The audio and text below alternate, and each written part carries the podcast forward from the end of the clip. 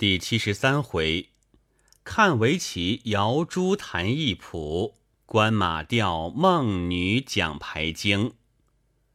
话说易子玲笑道：“这子之妹妹真会取笑，怪不得公主说你淘气。”子之道：“芷心姐姐既喜观阵，自然也是高棋了。”姚芷心道：“不瞒姐姐说。”妹子像在外洋，除养蚕纺机之外，唯有打谱，或同恒香姐姐下下棋。虽说会下，就只使些，每日至少也下百十盘。湘云道：“就是随手乱丢，一日也不能这些盘。”芷心道：“我们这棋叫做跑棋，彼此飞忙乱赶。”所以最快。湘云道：“依我说，姐姐既要下棋，到底还要慢些。谱上说的多算胜，少算不胜。如果细细下去，自然有个好招。若一味图快，不但不能高，只怕越下越低。俗语说得好，快棋慢马掉，纵高也不妙。”围棋犯了这个“快”字，最是大毛病。子琼道：“时常打打谱，再讲究讲究，略得几分意思。你叫他快，他也不能，所以这谱是不可少的。”芷心道：“妹子打的谱都是双飞燕、倒垂帘、镇神头、大压梁之类。”再找不着小铁网在那谱上。湘云道：“倒像甚的武库有这柿子，你问他怎么？”芷心道：“妹子下棋有个毛病，最喜投个小铁网，谁知投进去再也出不来，及至巴巴结结活一小块，那外事全都失了。去年回到家乡，时常下棋解闷。”那些亲戚姐妹都知妹子这个脾气，每逢下棋，他们就支起小铁网。妹子原知投不得，吾如到了那时，不因不由就投进去，因此他们替妹子取个外号，叫做小铁网。姐姐如有此谱，给妹子看看，将来回去好去破它。子陵道。妹子当日也时常打谱，后来因吃个大亏，如今也不打了。子知道，怎么打谱倒会吃亏呢？子灵道：“说起来倒也好笑，我在家乡一日也是同亲戚姐妹下棋，下位数招，竟碰到谱上一个套子。那时妹子因这式子变招全都记得。”不觉暗暗欢喜，以为必能取胜。下来下去，不意到了要紧关头，他却沉思半晌，忽然把谱变了，所下的招都是谱上未有的。我甚觉茫然，不知怎样应法才好，一时发了慌，随便应了几招，转眼间连前带后总共半盘，被他吃得干干净净。子知道，姐姐那时心里发慌，所下之棋自然是个乱的。那几个臭招被他吃去，倒也无关紧要。我不可惜别的，只可惜挤出几个好谱招也被他吃去，真真委屈。所以妹子常说，为人在世，总是本来面目最好。即如姐姐这盘棋，起初下时。若不弄巧闹什么套子，就照自己平素招下去，想来也不至吃个庆敬。就如人家作文，往往窃取陈编，攘为己有，唯恐别人看出，不免又添些自己意思，杂七杂八，抢为贯串，以为掩人耳目。哪知他这文就如好好一人，浑身锦绣绫罗。头上却戴的是草帽，脚上却穿的是草鞋，所以反觉其丑。如把草帽草鞋放在粗衣淡服之人身上，又何尝有什么丑处？可见装点造作，总难遮人耳目。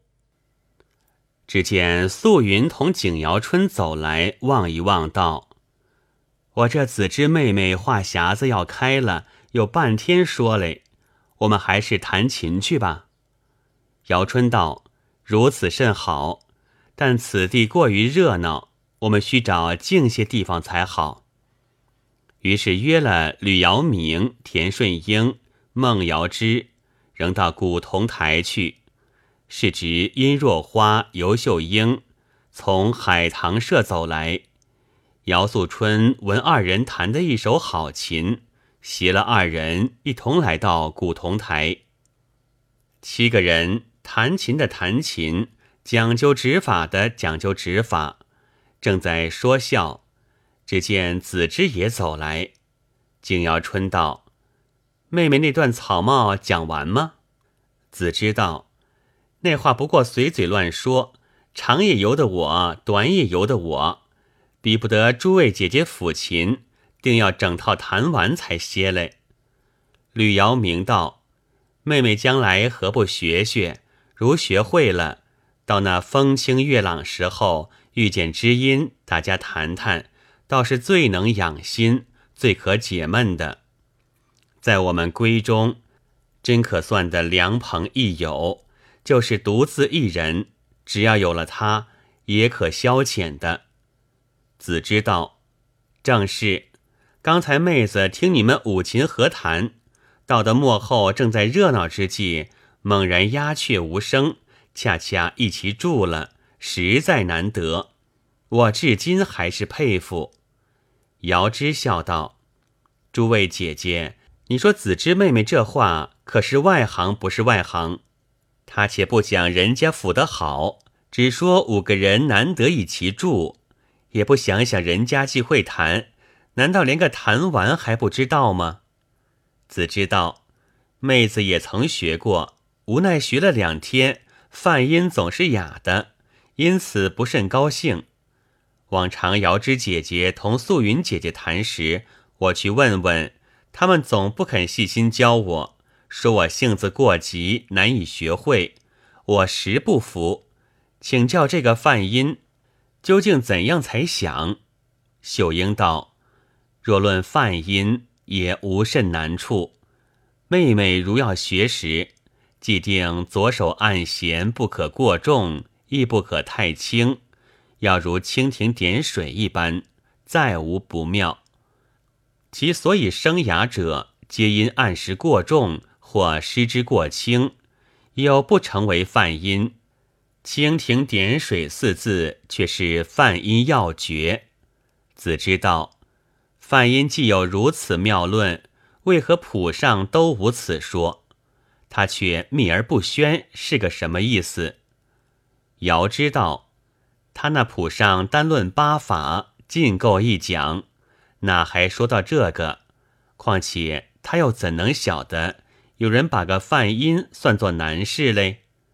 田顺英道：“妹妹要学泛音，也不用别法，每日调了弦，你且莫谈整套，只将蜻蜓点水四字记定，轻轻按弦，弹那仙翁两字。”弹过来也是仙翁仙翁，弹过去也是仙翁仙翁，如此弹去，不过一两日，再无不会的。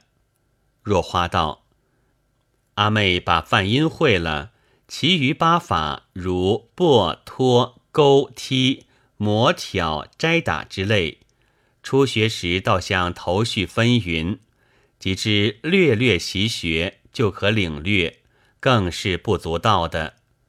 子知道，还有几句歌诀，这两年没去弄它，我倒忘了，不知共有几句。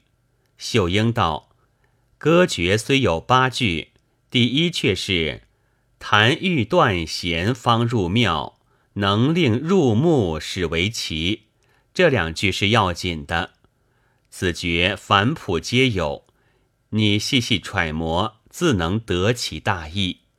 子知道，姐姐，你说泛音要如蜻蜓点水一般，我要请姐姐弹个样儿，我也好弹。秀英随即按着弦，仙翁仙翁弹了一阵，子之也按着弦弹了几声，谁知按不得法，仍是哑音，不觉着急道：“秀英姐姐，莫是这弦也有嘴眼吧？你们按的得法，按了他的眼，所以有声；我按的不得法，按了他的嘴，所以哑了。只好肯哪位姐姐。”要像先生教学生写字样子，用个把笔法把把我才好。要知道，不知六位姐姐当日学时可有这个把法？真是学个琴也是古怪的。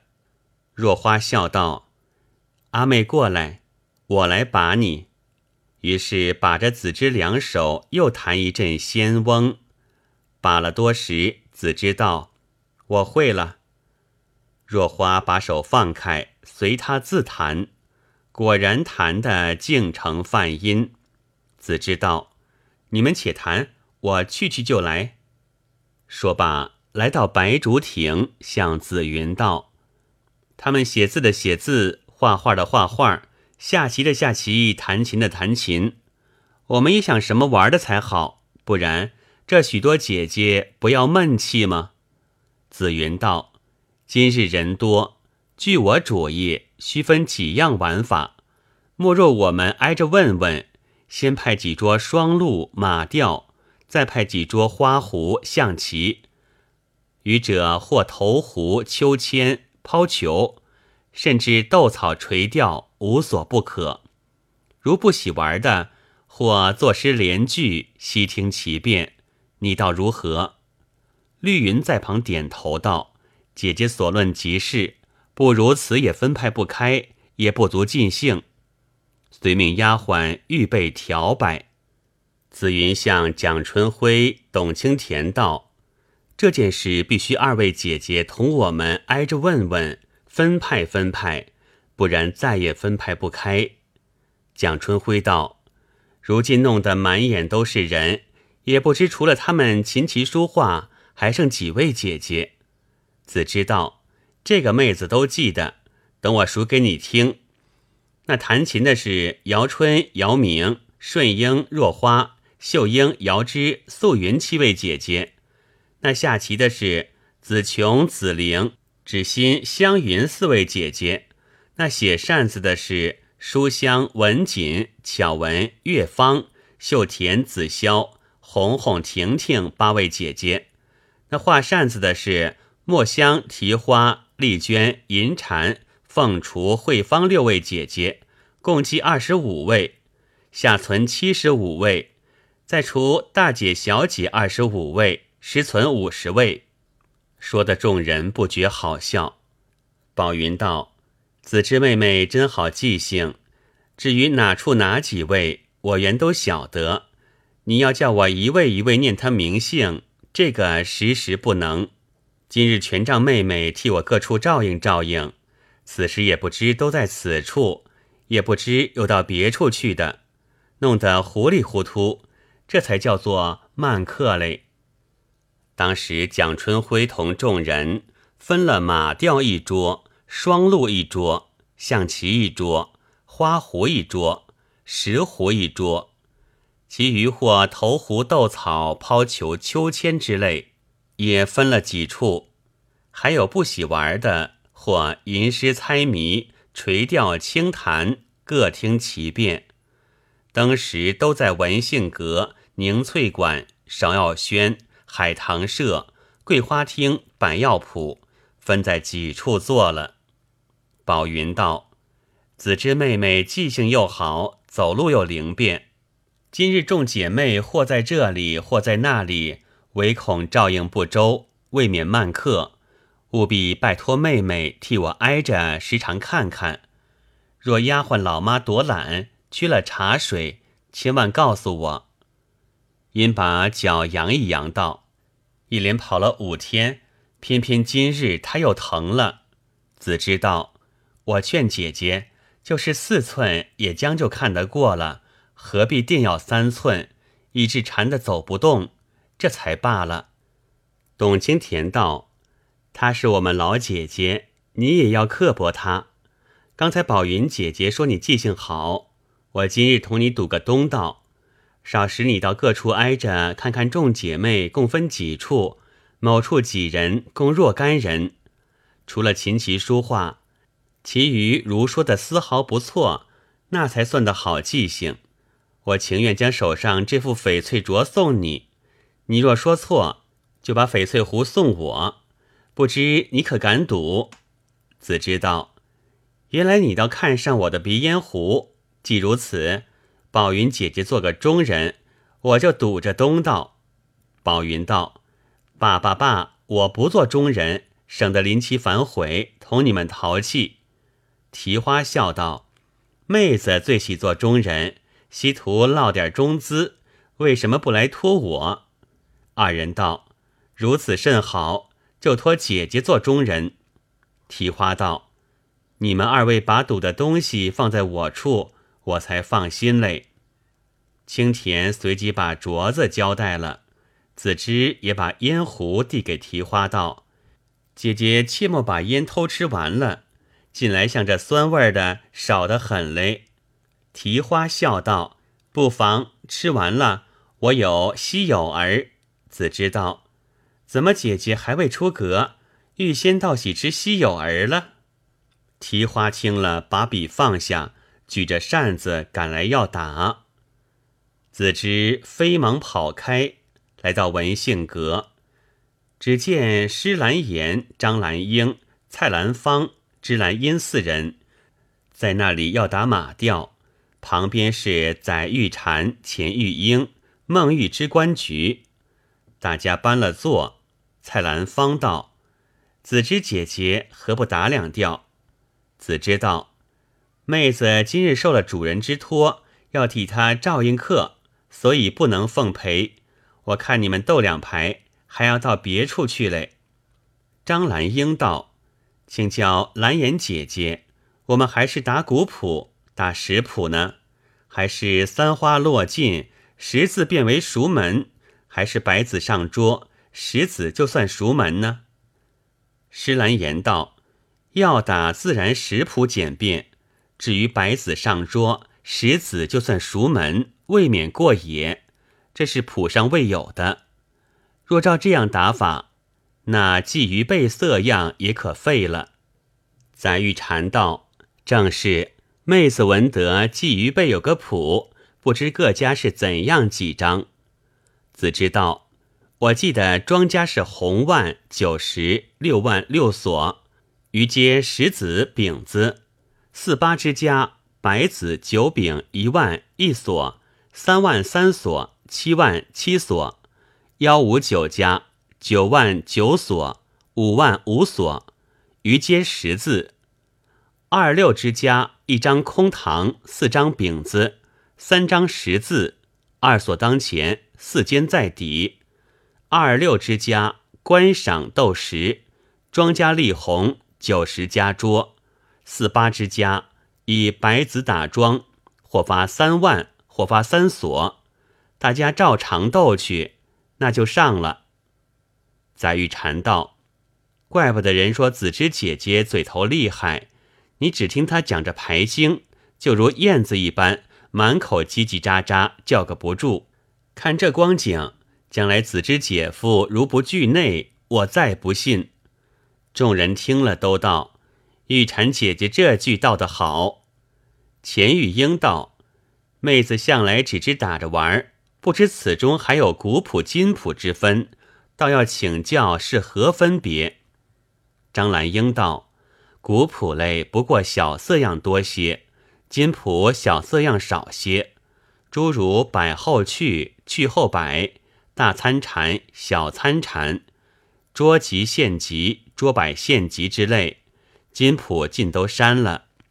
欲知道色样多些，岂不有趣？为何倒要删去？难道嫌他过于热闹吗？施兰言道：“他删去不为别的。”因此等小色样，每排皆有。如果斗上，其中恐有犯裴之家，必须检查灭章。若排排如此，未免过繁，因此删去，以归简便。况此中四门色样不一而足，其余如双叠、倒卷、香炉、桌吊之类，何尝不妙？只要会打，千变万化之处甚多，又何必在几个小色样时刻较量嘞？蔡澜方道：“不消在意，我们就打十谱吧。”芝兰因道：“妹子才初学，色样越少越好，省得照应不来。”大家翻了白子，都打起来。载玉禅道：“请教诸位姐姐，如今还有把马吊抽去八张，三个人打着玩，叫做禅吊，那是什么意思？”蔡澜方道。他因向来四人打马吊，马是四条腿，所以三人打就叫缠吊，缠是三条腿。还有两人玩的叫做梯子吊，盖因梯子只得两条腿。玉禅道：若是这样，将来一人玩势必叫做商阳吊了。施兰言道：姐姐，你到那打缠吊的是个什么主见？